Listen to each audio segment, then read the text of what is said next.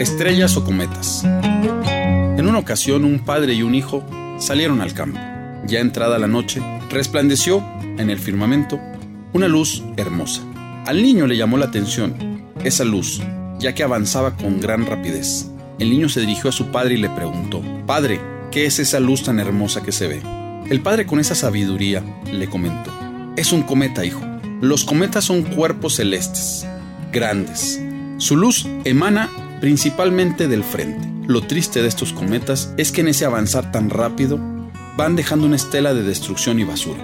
Y también estos cuerpos celestes, al igual que muchos seres humanos, llegarán el día de mañana a estrellarse con otro cuerpo, terminando ahí su vida. Qué interesante, Padre.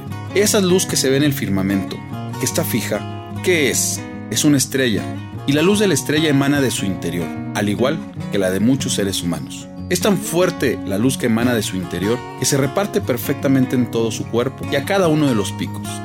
Incluso llega a compartirla con las otras estrellas. Lo más interesante de esta estrella es que como su luz emana de su interior, prevalece fija en el firmamento por muchos millones de años. La pregunta sería, ¿qué quiere ser? ¿Estrella o cometa?